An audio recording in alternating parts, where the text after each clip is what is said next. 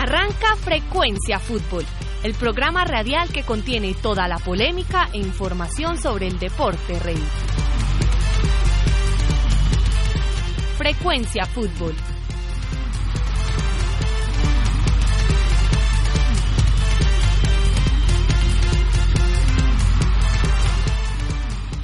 Así es, 2 de la tarde, 10 minutos en la cabina de acústica, la emisora digital de la Universidad de Afit. Y les damos la bienvenida a todos nuestros Frec Futboleros, segundo programa de este semestre. Regresamos con una temporada cargada de polémica y también de mucha, mucha información. Tenemos la final de los Juegos Centroamericanos y del Caribe entre la selección vino tinto de fútbol y también entre la selección cafetera. Colombia y Venezuela se enfrentan el día de mañana. También los equipos colombianos están participando en competencias internacionales. Pero antes de continuar, vamos con nuestro informe noticioso.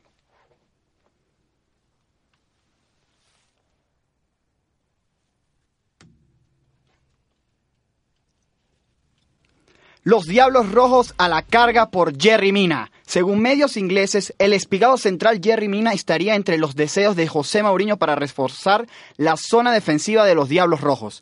La oferta por parte del Manchester United rondaría entre los 40 millones de euros y todo apunta, luego de la incorporación de Leglet al Fútbol Club Barcelona, a que el de Guachené se irá a bailar al Teatro de los Sueños. Liga Águila capítulo 2. Se han marcado hasta el momento 18 goles en la segunda jornada del fútbol profesional colombiano que inició el pasado viernes con victoria 2 por 0 de equidad sobre Jaguares en techo y cerrará hoy a las 8 de la noche cuando Leones reciba a Alianza Petrolera.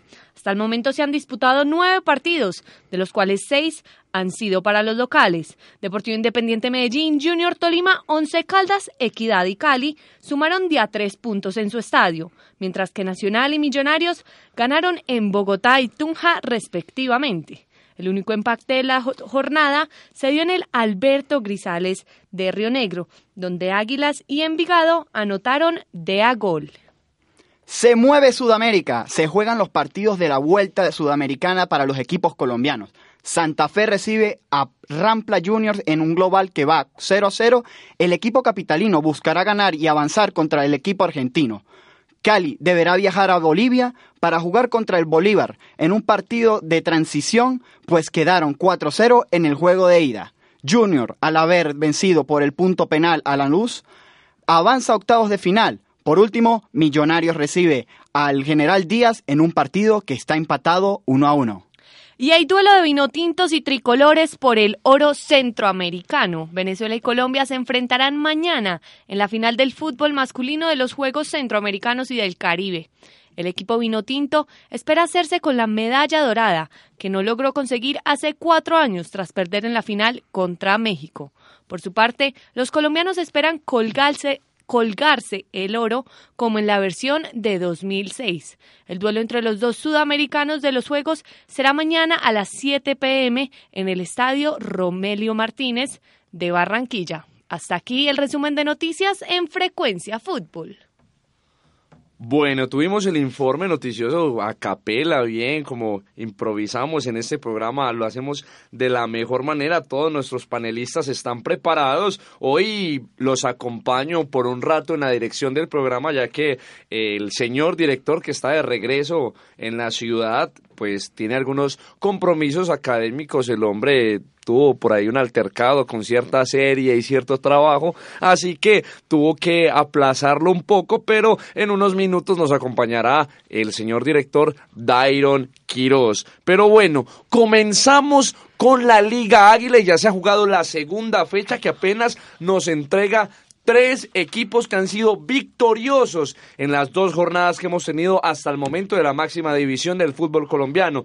De momento, solamente con dos fechas, Equidad es líder con seis puntos y obviamente dos victorias lo acompañan con el mismo puntaje el Deportes Tolima y el Once Caldas. Recordemos que Deportes Tolima es el actual campeón y ya derrotó en estas dos jornadas a dos equipos importantes, inicialmente al Atlético Nacional en Medellín y al América de Cali en el Manuel Murillo Toro. Vale resaltar que Equidad no ha recibido gol en las dos fechas que ha jugado y ambos partidos ha ganado por dos. La Equidad se reforzó bastante bien para este semestre porque el semestre pasado estuvo regular ahí en las posiciones, en los partidos y parece que los refuerzos que trajo la equidad le han dado los resultados que esperaban los directivos. Bueno, y ahora Atlético Nacional regresa a la victoria, primera victoria de esta temporada luego de perder un amargo partido frente al Deportes Tolima en la primera fecha, Tolima que ya se está acostumbrando a ganar en Medellín,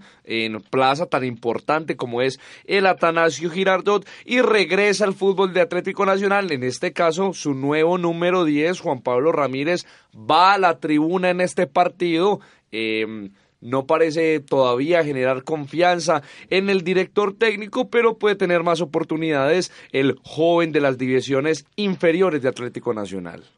En el primer partido de Atlético Nacional, lo que se vio con el indio Ramiro, Ramírez de 10 fue eh, el equipo dividido. No se podía conectar la defensa con el ataque porque Jorman Campuzano está muy acostumbrado a jugar hacia atrás el indio Ramírez se salió mucho del medio campo y quedó solo en el medio campo eh, eh, Castellani. Lo que sucedió y puede haber sido una de las claves para la victoria en Bogotá fue que no estuvo el indio Ramírez, estuvo Lucumi que acompañó más a Castellani, siendo Lucumi un jugador que todavía genera muchas dudas en Nacional en cualquier posición que lo ponga porque es un jugador individualista. Él no levanta la cabeza antes de, de, dar el pase, se va solo, no, no acompaña bien a sus compañeros de equipo, valga la redundancia, pero eh, acompañó más de lo que acompañó el Indio Ramírez en el medio campo y de pronto eso es el trabajo que tiene que hacer el Indio Ramírez para ganarse la titularidad en Atlético Nacional. Bueno, si bien me, he equivocado un poco acá, no habíamos saludado a los panelistas, lo que pasa es que hoy estamos un poco abandonados en nuestro segundo programa. La semana pasada hablábamos de compromiso, de, de estar todos los días aquí, pero, pero bueno, ya sabemos quiénes son los que siempre están. Esta era la señorita Susana Paneso y a mi mano derecha mi compadre de por las noches, el, el joven que siempre está por ahí opinando y enviando información, él es el venezolano Miguel Ángel Gómez. Buenas tardes y bueno, quiero retomar algo que había hablado justamente Susana de Deportes Tolima, es que solamente no ha recibido goles en lo que va de las dos últimas fechas y no es para menos. Eh, Deportes Tolima ya trae de la, del semestre pasado un, un, un buen portento defensivo porque fue terminó siendo el tercer equipo menos goleado de, del semestre 2018-1 y en la liguilla justamente eh, solamente recibió dos goles.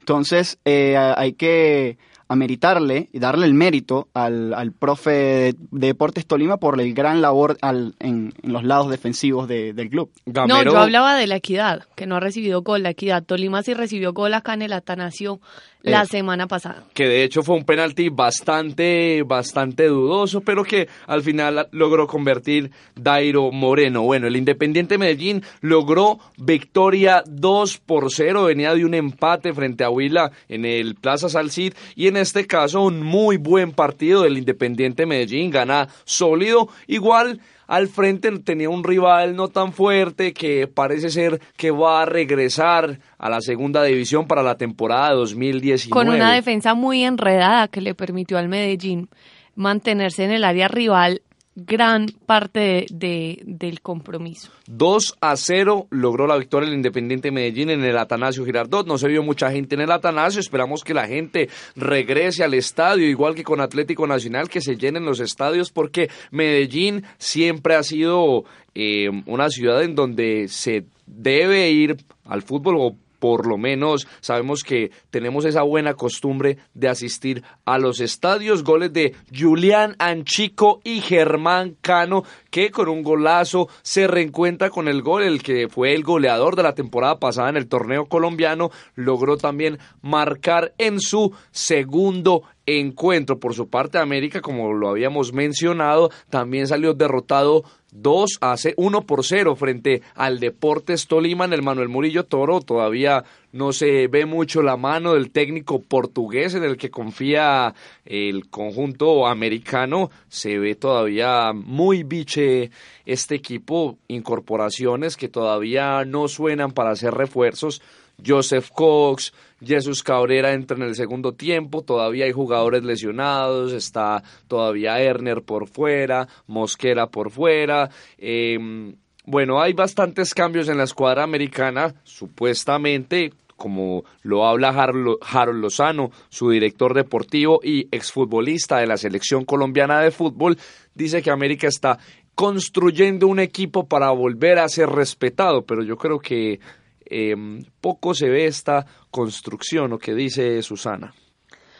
Creo que el América tenía mejor equipo cuando estaba recién ascendido que el que están tratando de conformar ahorita. Le hace falta em, jugadores que se reconozcan en su posición.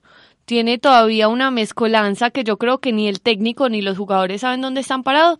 Dicen los jugadores que están esta temporada fue Pablo, Pablo Armero que, que dijo en entrevista que están mentalizados para ganar el torneo, que están con toda la energía. Falta pues ver esa energía y esa dedicación en las canchas porque el América en dos fechas, que también es un poco prematuro, no ha mostrado mucho y no se ve todavía un equipo sólido.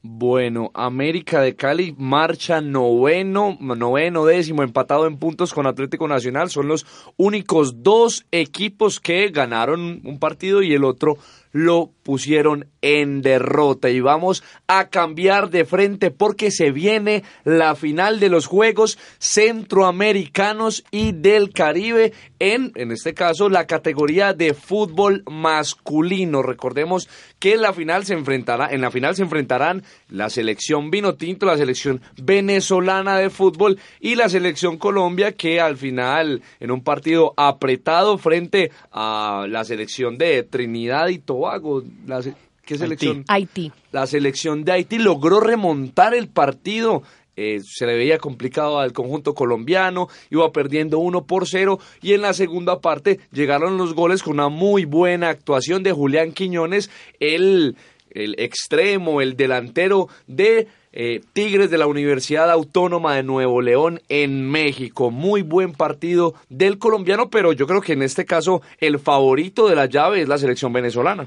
Bueno, hay que ver, eh, darle mérito porque la selección Colombia no lo ha venido haciendo nada mal, pero realmente el proceso que viene trayendo el profe Dudamel con, desde la, categoría sub-17 y que ya lo arrastra a la sub-20, que fuimos subcampeones del mundo, muchos de, de, estos jugadores que están conformando a la selección Vinotinto fueron subcampeones del mundo. Nahuel Ferraresi, Ronaldo Lucena, Antonio Romero, muchísimos jugadores están en este grupo de grandes, de grandes jugadores, y los que no fueron campeones justamente han sido y han tenido eh, paso por, por Europa, en, en grandes clubes.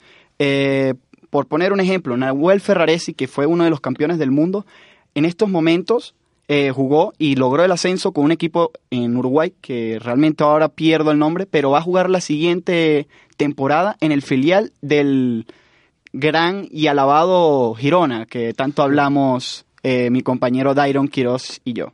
Bueno, la selección venezolana que ha tenido muy buenos resultados y por el lado de la selección Colombia, aunque también hablamos de que ha tenido buenos resultados, que al principio no se le da el fútbol, que los segundos tiempos es donde se reactiva el fútbol de Colombia, entonces eh, hay que estar muy pendientes porque este equipo eh, de la selección venezolana es muy explosivo, muy dinámico. Cuando tienen la pelota les gusta ofender al rival, no solamente por, por las bandas, sino que tiene muy buen juego interno. Y hay que resaltar que para esta copa se dividieron los trabajos, porque justamente el profe Dudamel se llevó a un grupo, que es el del COTIF, que está jugando un torneo en la ciudad de Valencia se lo llevó un grupo que conforman Palmesano, que es un jugadorazo que juega en estos momentos en el Zulia, y Peña Sauner, que es una estrella y es un diamante en bruto que en estos momentos tenemos, que es de la filial del Borussia Dortmund.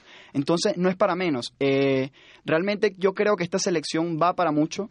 Yo creo y espero muchísimo como venezolano y, y aquí no me puedo gloriar con lo que debo ser más periodista, pero no. Eh, lo que espero y lo que creo es que realmente la selección de Venezuela quede campeón y se lleve el oro a casa. Bueno, le, qué pena Susana, le vamos a dar la bienvenida al señor director del programa que estaba un poquito retrasado, el hombre tenía muchos compromisos académicos, no sé qué tenía que hacer el día de ayer, pero me informan por interno que Merlí le pegó su regaño y tenía que hacer un trabajo, entonces le damos la bienvenida al señor director Dairon Quiros que a partir de ahora sigue eh, dirigiendo el programa. Sí, sí, sí, sí. Cuando son las 2 y 30 de la tarde, eh, llego yo a Frecuencia Fútbol porque eh, llegué 30 minutos tarde, lo admito.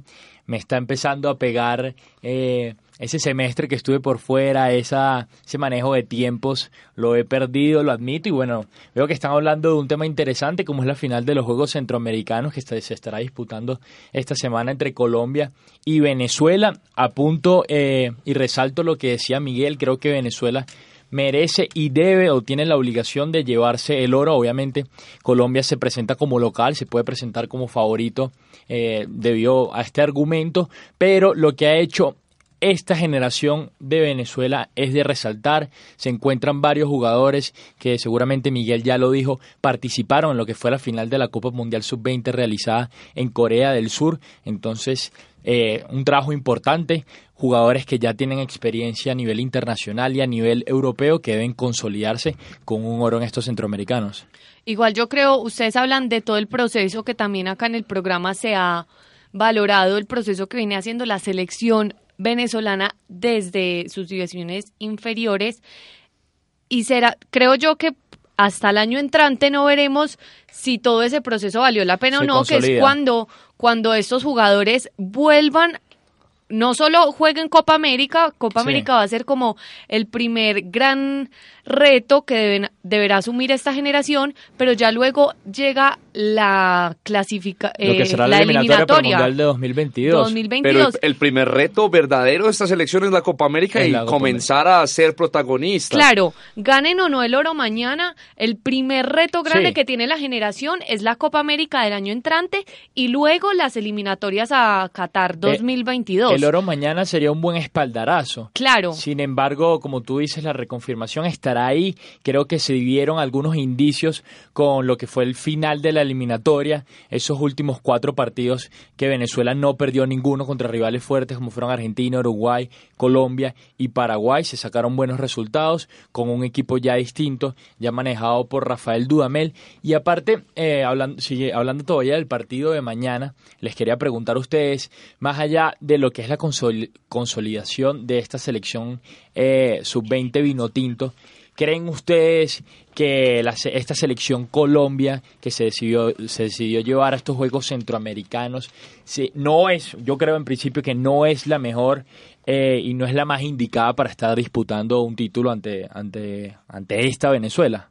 Eh, hay que hablar cómo es, y estos no son los mejores jugadores sub-21 que tiene la selección colombiana, que hay buenos prospectos de jugadores, porque el jugador colombiano tiene una particularidad, y precisamente eh, siempre tiene un empujón anímico, una buena racha en la edad de 20 años, algunos lo tienen antes como Marlos Moreno, pero luego de ese empujón hay un bajón y por eso muchos de los jugadores que terminan siendo buenos en el rentado colombiano van al exterior muy jóvenes, pero regresan también muy jóvenes porque precisamente no se termina de desarrollar ese jugador y hemos visto bastantes casos que los jugadores no toman las mejores decisiones, pero los Nicolás Benedetti, eh, tenemos también el caso de en este caso sí viene a la selección Julián Quiñones, también tenemos el caso de Vanguera, el arquero del Davinson Sánchez no tiene 21 todavía también. Davinson Sánchez cumplió 22 hace hace dos no meses. entraría entonces. No alcanza a entrar, pero El mismo Marlos Moreno. el mismo Marlos Moreno son jugadores que Ah, pero Marla está desaparecido. Pero pueden resaltar incluso más que algunos Pero que ha este resurgido, ha resurgido Sí. desde que volvió a Brasil un poquitico. Lo que pasa es que, como hablábamos, bueno, toman malas decisiones y de pronto fichar de una vez por el Manchester City a los 18 años no era la mejor opción y terminas cedido en el Girona o en el Leganés y en otro equipo italiano y empiezas hacia atrás. Y ¿Por tu qué desmeritas el Girón otra vez? No, lo que yo sí creo es que las federaciones, no solo la colombiana, deberían apoyar más este tipo de torneos porque eh, en los torneos FIFA los procesos son muy largos, eh, largos en el sentido, no, largo no, la palabra es como divididos. No, no tienen buena continuidad y estos torneos, si las federaciones les dieran mayor eh, apoyo, serían buenos eh, entrenamientos corticos para eh, empezar a generar lo que ha hecho la selección Venezuela que es desde las inferiores llevar un proceso y tener un microciclo, porque es que la Federación Colombiana apoyó cero a este tipo de, de torneos y me parece que eso sí se debería replantear. Ve, aquí tengo lista de algunos de los jugadores sub-21 o sub-20 de Colombia, Que no pues, están. que no están y que podrían haber integrado este, este equipo de la selección, reforzado además con Larry Vázquez y con, y con Leonardo Castro, que no estará en la final porque al final termina lesionándose Lesionado. con un pequeño desgarro y tiene que volver a Independiente Medellín para recuperarse. Tenemos eh, Cristian Mina, que está en este momento, Michael Nike Gómez, jugador del Envigado, delantero centro, sí, Michael Nike, así como la marca Como la marca, deportiva. ¿no? Le faltó Adidas. Juan ¿no? Camilo El Cucho Hernández, 19 años, estrella del Huesca, creo que es el jugador más importante del Huesca y donde haga muy buenos seis meses No, esta no, temporada. Es que, es que el Cucho Hernández es un fenómeno. En o sea, lo- lo diciembre creo que estará en un, por lo menos en un equipo decente de la Liga Española. Definitivamente, lo, lo que pude ver del Cucho Hernández, que vi cinco o seis partidos del Huesca, porque precisamente estaba Alexander González ahí, otro compatriota, es que definitivamente tiene eh, no solo una explosión eh, en, a larga distancia, o sea, él tiene un sprint y una aceleración que muy pocos delanteros en estos momentos en, en, en, en la liga colombiana los tienen. Y es que yo creo, y, y espero, como tú dices, Gamboa, es que el Cucho Hernández sí logre tener un papel determinante en este Huesca y logre dar el salto a un equipo con más fuerza, a un Girona por lo menos. Ahora, no decimos tampoco que el, que el Huesca es un- va a ser protagonista en la liga, pero si No, por ahí el- el comienza jue- a robársele puntos a los equipos grandes con goles de o con asistencias, con buenas actuaciones de Juan Camilo, pues podría ser una muy buena alternativa para un Betis, inclusive para un Villarreal, para un equipo que necesite este tipo de delantero. Es que los jugadores con ese potencial no necesitan que su equipo sea protagonista de la liga, cualquiera que sea esa Claro. la, la liga que se juegue. Tienen que ser ellos individualmente protagonistas dentro de su equipo para poder saltar a equipos mucho más Pero grandes. volviendo al, al tema centroamericano, entre, entre los que falta también En- esta- estaría Juan, el Indio Ramírez. que- Estaría el Indio Ramírez, Damir Setter, que en ese momento se nos, había per- se, nos, se nos había perdido un poco por tantas lesiones, pero aquí lo busco, está en el. Cagliari. Está, termina en el Cagliari, Juan Pablo Ramírez, Eduard Atuesta, ex Independiente Medellín, que está jugando en Estados Unidos. Tenemos entre ellos también a Ever Valencia, El mismo Marlos Moreno podría estar. Marlos tiene- Moreno, Kevin Balanta del Deportivo Cali, Daniel Rojano del Once Caldas y entre ellos creo que también aparece aquí Jorge Segura y Carlos Cuesta Atlético Nacional. Nicolás Benedetti también tiene 21 años, entonces podría entrar en esa selección Colombia. Y hay un arquero de la selección colombiana que de pronto no se menciona mucho, tengo creo que se me pasa aquí, Luis Alberto García, Lucho García, el nuevo fichaje del Sevilla. Que venía precisamente del Rayo Vallecano y lleva tapando, lleva atajando muy buenos años en España. Entonces hay que esperar a que esta generación de jugadores, por lo menos la mejor sub-21, aparezca en un torneo internacional, que no sea un sudamericano, un centroamericano, sino que tenga un torneo decente FIFA para que sus, para que sus equipos puedan prestarlos y ahora sí vemos si el futuro de la selección eh, pues puede ser bueno. Entonces, para ustedes, ya que estamos hablando de la selección Colombia, para ustedes en estos momentos los centroamericanos y del Caribe no es una vitrina perfecta para que todos estos jugadores que han estado por un tiempo desaparecidos vuelvan a retomar y vuelvan a, a tomar confianza. me parece que no, es un espaldarazo, queda en el queda en el palmarés, que ganaste una medalla de oro representando a Colombia. De pronto puede ser una oportunidad para jugar para los mayores de 21 que no han podido triunfar lo suficiente como para ser convocados a la de mayores. Ejemplo, si en el caso en que Colombia gane, pues va a ser un gran triunfo para Leonardo Castro, porque él sabe que tiene pocas probabilidades de ser convocado a la de mayores no siendo tampoco tan, tan maduro en el fútbol, 26 años que tiene Leonardo Castro, y Larry Vázquez, que tiene 25 años, eh, ha jugado en Patriotas, fue a jugar a México y tuvo que volver a América de Cali porque no le fue tan bien, entonces es para ellos sí es un gran logro, pero yo creo que los jóvenes aspiran a más y más porque tenemos una selección y el proceso que se ha, llevado en Selección Colombia durante los últimos años ha demostrado que ahora las metas de la selección son más allá de lo que Sí. antes se pensaba. Yo creo, yo creo que son torneos más que todo para probar posibles jugadores, como dice Gamboa, que se puedan llevar eh, a las categorías mayores, porque no es un torneo que exija una especial, eh, eh, una especial dificultad. Un problema, son torneos para ver, para tratar de afianzar un equipo, para tratar de implementar ideas de juego eh, desde categorías inferiores de cara a lo que serán las eliminatorias y la Copa América. Pero eh, vamos a dar el paso, ya vamos a pasar de hablar los juegos centroamericanos que se estarán definiendo mañana eh, en, en su final. Y cuando son las 2 de la tarde con 47 minutos, vamos a pasar a hablar sobre el fútbol femenino con nuestra señorita Susana Paneso. Sí, porque el fútbol femenino de los centroamericanos y del Caribe se define hoy a las 4 de la tarde. Se estará jugando Venezuela, Trinidad y Tobago por el bronce.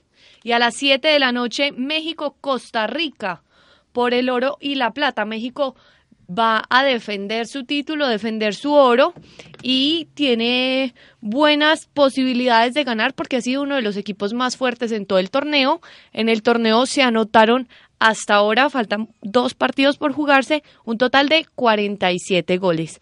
Ese es entonces el resumen, la final de fútbol femenino hoy desde el Estadio Moderno Julio Torres. Nos salvamos entonces de que no está la presencia de Juan David Gómez Camacho y Álvaro Guerrero, porque de otra manera quizás Hombre, yo hubiesen sí- cerrado yo su sí micrófono decir pa- algo. ante esa participación. Ahora que me acuerdo y pedirle mis más sinceras disculpas a todos los futboleros porque el programa que ofrecimos la semana pasada en la plazoleta del estudiante no fue el mejor. eh, no- Estuvo bueno, pero se salió fue- de tono en los últimos hubo- 10 hubo minutos del show, que es lo que le gusta a muchas personas, pero yo creo que en lo que tiene que ver al debate deportivo nos salimos un poco de casillas, nos tomamos las cosas personales, varias personas de me incluyo entre el panel, pero esperamos que en otra oportunidad podamos salir de la cabina y también mostrar todos nuestros argumentos futbolísticos porque estuvimos un poco pasados de la raya, nos exaltamos bastante, nos escucharon hasta en el 38. Estuvo bueno, estuvo bueno el, el programa aún así. Yo creo que a la gente le gustó, generó polémica y se prestó para que se dividieran opiniones de igual manera, pero la actitud y quizás en algunas veces el voca- eh, algunas veces el vocabulario no fue el mejor. Dos de la tarde, 43 minutos. Vamos a pasar a hablar sobre un tema que nos tiene en vilo a muchos de los colombianos y que y que nos tiene pensando y revisando las redes sociales constantemente, que es el futuro de muchos de los jugadores eh, de la selección Colombia que hoy no tienen un destino fijo o una plaza fija en ninguno de sus equipos. Uno de estos ejemplos, y es por el que quiero empezar, es Jerry Mina, el central eh, colombiano, no tuvo mucha participación con el conjunto de Ernesto Valverde del Fútbol Club Barcelona en lo que fue la temporada pasada, en su fichaje que llegó desde el Palmeiras Recordemos que el Barcelona obviamente tiene muy buenos centrales, está el caso de eh, Gerard Piqué, Umtiti, que son la pareja ya consolidada, y cuando se pensaba que Jerry Mina podría ganarle ese pulso a Vermaelen por el tercer puesto de la saga central, llega al Barcelona y ficha un central de muy buena calidad, eh, que tuvo buenas apariciones en el Mundial francés, como es el caso del Lenglet. Esto prácticamente desaparece a Mina y empieza la duda, se abre la duda de si el central colombiano va a estar en el Fútbol Club Barcelona y si de lo contrario, o de lo contrario, lo van a vender o también podría ser una opción de préstamo. Gamboa. Yo creo que si Mina va al fútbol inglés, va a consolidarse muchísimo más, obviamente. Esa es tu propuesta en principio, fútbol inglés. El fútbol inglés, y pero pensando más en la selección Colombia que en Jerry. Okay. Jerry va a estar bien donde juegue, porque cualquier futbolista quiere jugar, donde sea, pero tiene que jugar.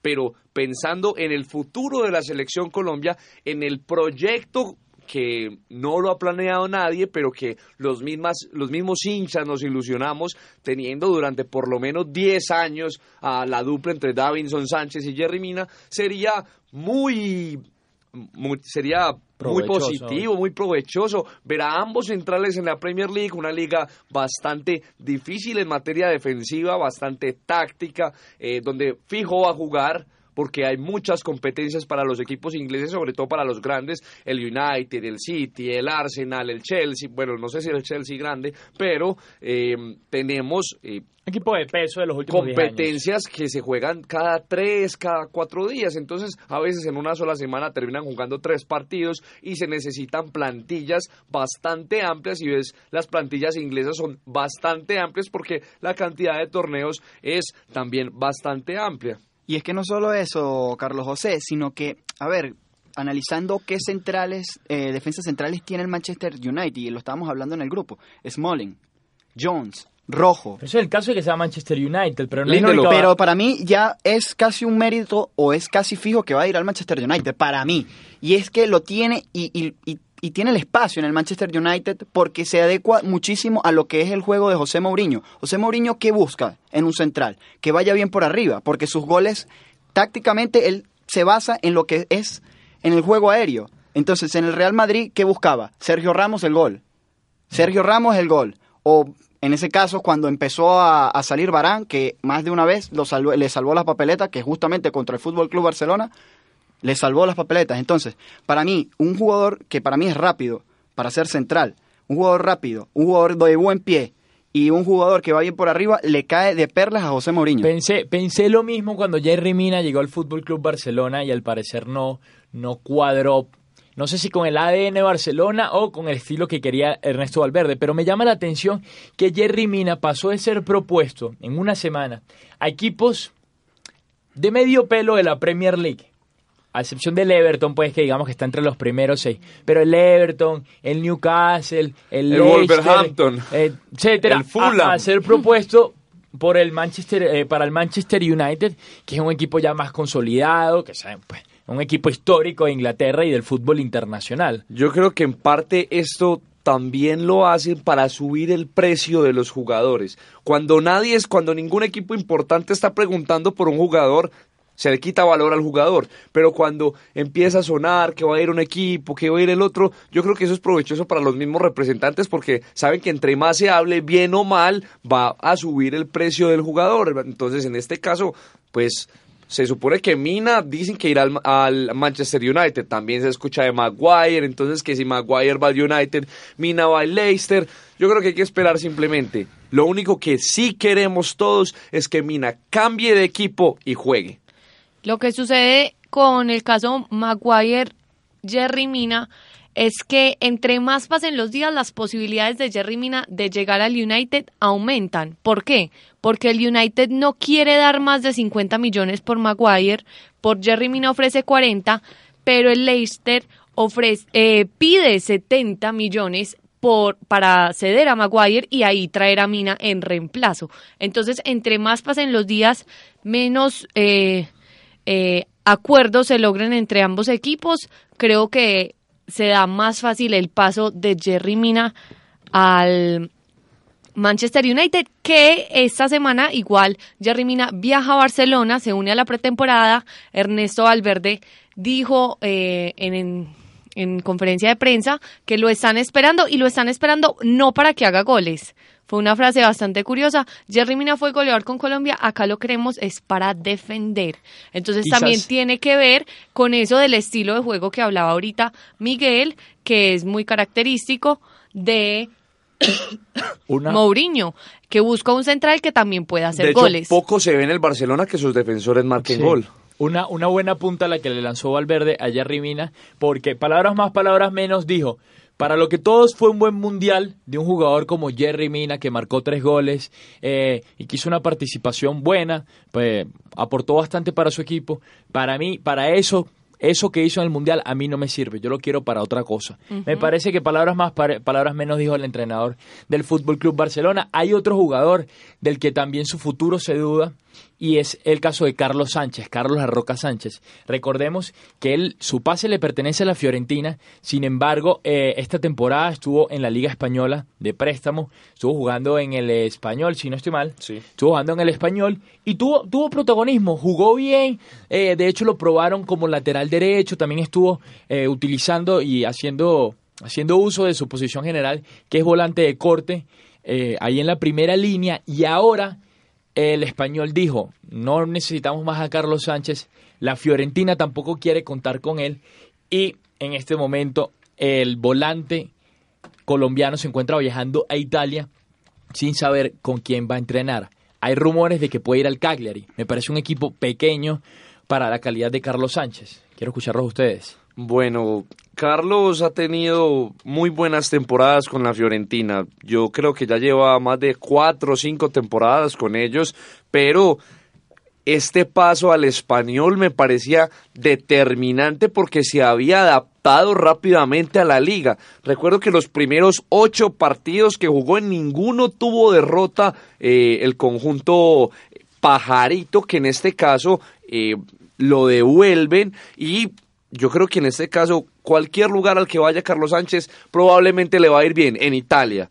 En Italia el juego de Carlos Sánchez sirve bastante porque es un volante de buen corte, pero, aunque comete muchos errores individuales, Me choca, me choca esa frase, lo admito. De eh, cualquier conjunto que vaya, le va a ir bien. Porque a mí personalmente me parece un buen jugador.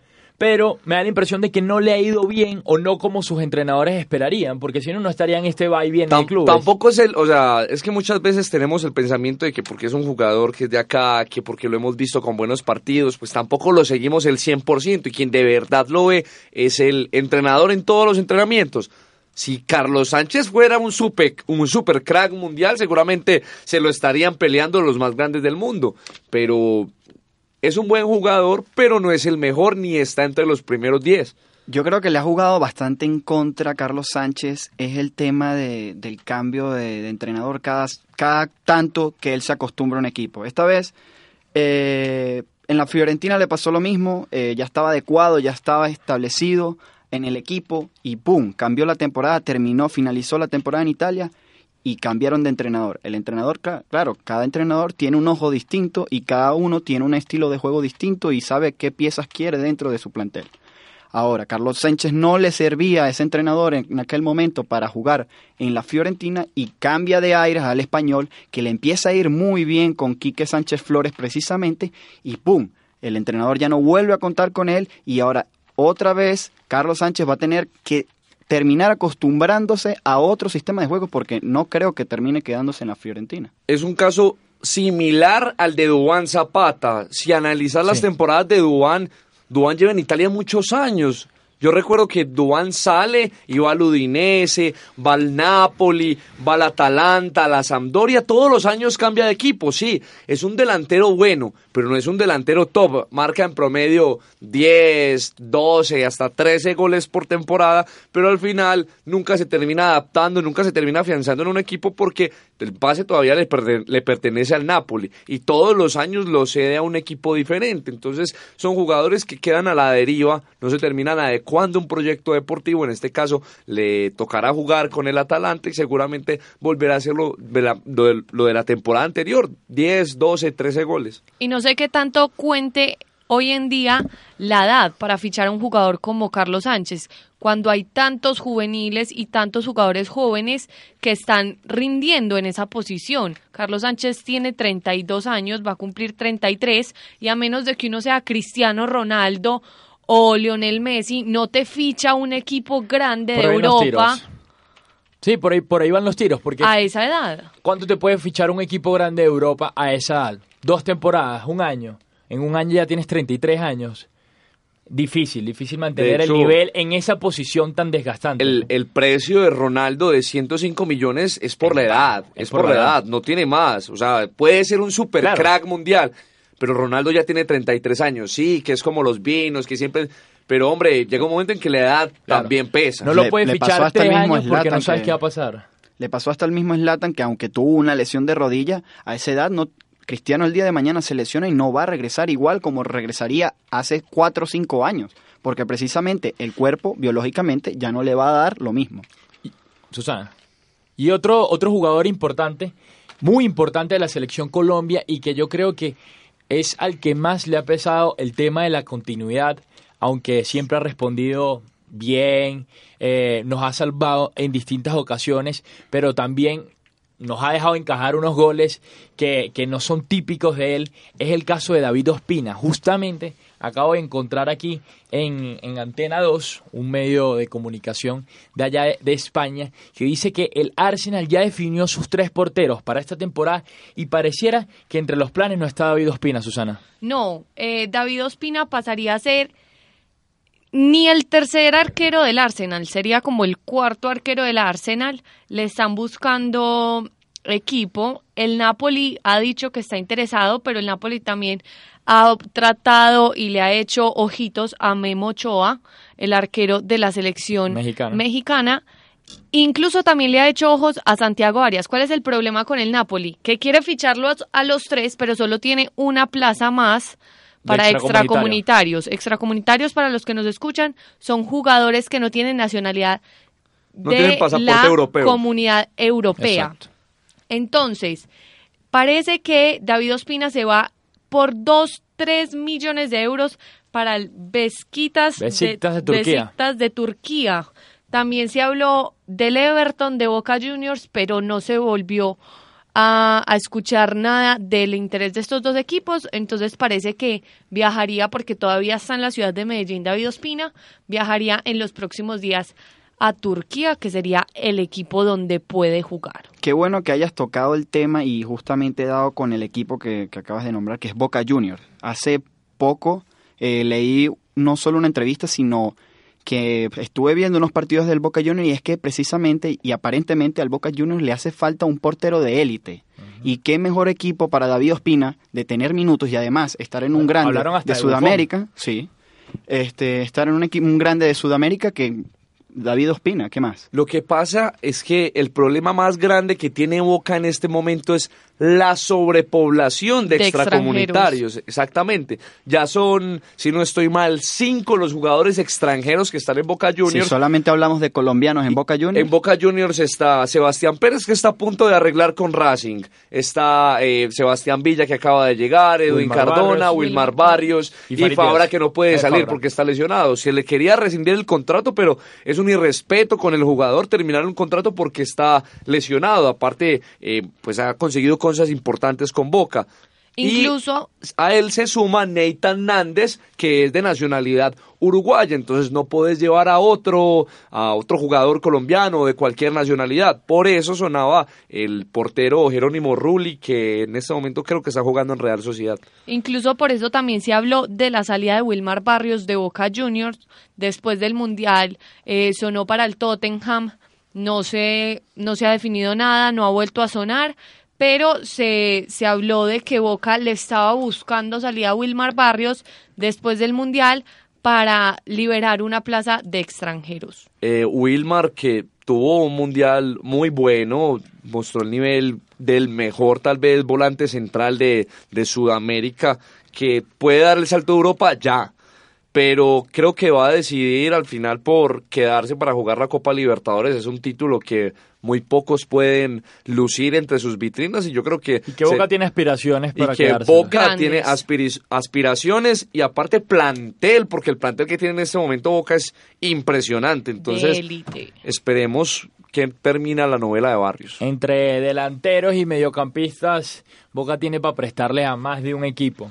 Otro jugador importante de la selección Colombia, no sé si seguirá siendo importante, pero lo ha sido durante todo este ciclo Peckerman, que no tiene futuro definido, es el caso del delantero Carlos Vaca. Carlos Vaca le pertenece al AC Milán y ya está ya, no está, no está jugando con el Villarreal, con el equipo con el que le fue muy bien, pero decidió no optar por su opción a compra. Ahora vuelve a Milán eh, equipo de Gennaro Gattuso, en el que le fue muy bien la temporada que llegó, quedó como goleador eh, de este equipo, quedó como cuarto goleador, no, cuarto o tercer goleador de toda la Serie A, sin embargo, no se hicieron con sus gustos, eh, no le pareció un buen delantero Carlos Vaca, y ahora está en la novela entre sí. El Villarreal sí va a querer reincorporarlo, que es la información de último minuto que tenemos aquí en Frecuencia Fútbol, o si el AC Milán se lo va a quedar o lo va a vender porque pareciera no estar en los planes del entrenador italiano Gennaro Gattuso. Hombre, y no solamente Vaca, la novela ahora de los jugadores colombianos después del Mundial es bastante grande. Abel está sin equipo.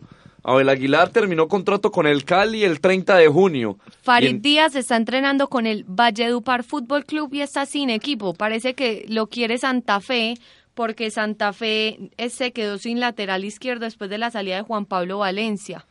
Y aparte también estamos a la espera de Santiago Arias, que no se sabe si se va, que sonó en un momento para el mejor Napoli. jugador de la el mejor de la jugador de la Exactamente, y ahora pues yo creo que ya Santiago debe cambiar de equipo, ya ganaste la, la liga holandesa en tres, cuatro ocasiones y Santiago tiene nivel para jugar en un equipo como el Napoli precisamente. Y le está haciendo también ojitos al Atlético de Madrid.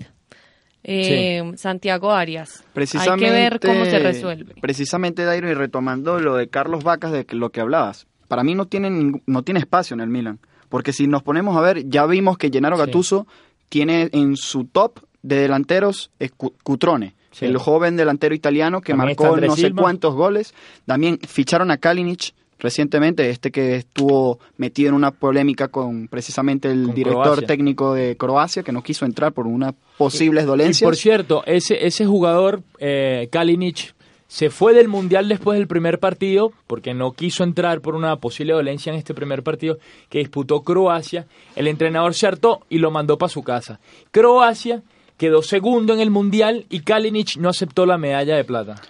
Y aparte también tienen al portugués Andrés Silva, que entre palabras más, palabras menos, era una promesa del fútbol portugués y que estuvo en el Mundial y no tuvo un buen papel, pero para mí está entre eh, él es el tercer delantero. Para mí Vaca no tiene ningún es- no tiene espacio en el Villarreal, en perdón, en el Milan. En el Milan. Bueno, esperemos en qué equipo termina Carlos Vaca. No creo que regrese todavía a Sudamérica. Puede volver a Brujas, puede volver a jugar en el Villarreal, en algún equipo de España, pero eh, está bastante preocupante eso para los jugadores colombianos porque de, de por lo menos lo que es la base de la selección tenemos bastantes, bastantes dudas. Y todavía queda alrededor de un mes para que se cierren eh, los mercados en Europa, entonces puede pasar de todo. Pero con 31 años no, no caería mal en un fútbol brasilero.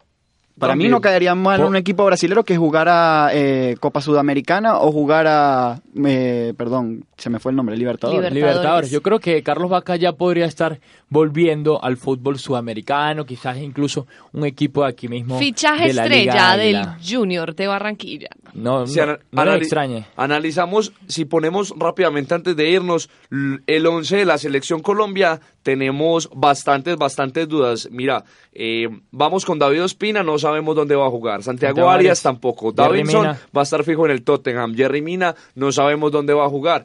Eh, Fabra lesionado. Fabra lesionado, no sabemos si le van a quitar contrato. Mateus Uribe si está firme en las Águilas del América. Ya anotó gol este fin de semana. Wilmar Barrios Va a estar en Boca, pareciera, pareciera en que se va a quedar en Boca. Juan Fernando Quintero todavía no sabemos si se va a quedar en River, si se queda máximo es hasta diciembre porque Juanfer merece un equipo más grande. James pues acabó la novela esta semana, pero hasta la semana pasada no sabíamos dónde iba a terminar jugando. Cuadrado. Juan Guillermo Cuadrado pues parece que se va a quedar en la Juve, pero no creo que le quede más de dos años en la Juventus. La va a Juan. tener difícil, está poblado ese equipo de la Juventus con la llegada de Cristiano Ronaldo. Y Falcao, que hasta ahora, pues creemos que se va a quedar en el Mónaco, pero muchas personas le piden el cambio de equipo a Falcao porque ya el delantero, pues, tiene 32 años, 33, y que aunque su partida de nacimiento sea un poco curiosa, pues puede tener incluso más edad, entonces podría Falcao cambiar de equipo. Y no, y, y para otra cosa, de, y hablando de Juan Guillermo Cuadrado, y es que la Juventus le buscó sustituto o pelea, que es el portugués Joao Cancelo, que pagó 40 millones de euros al Inter por él.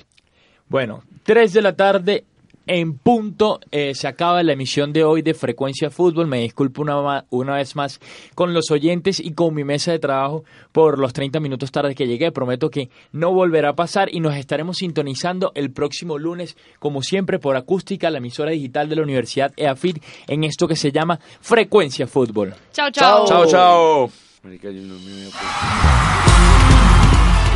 Frecuencia Fútbol, el programa radial que contiene toda la polémica e información sobre el deporte rey.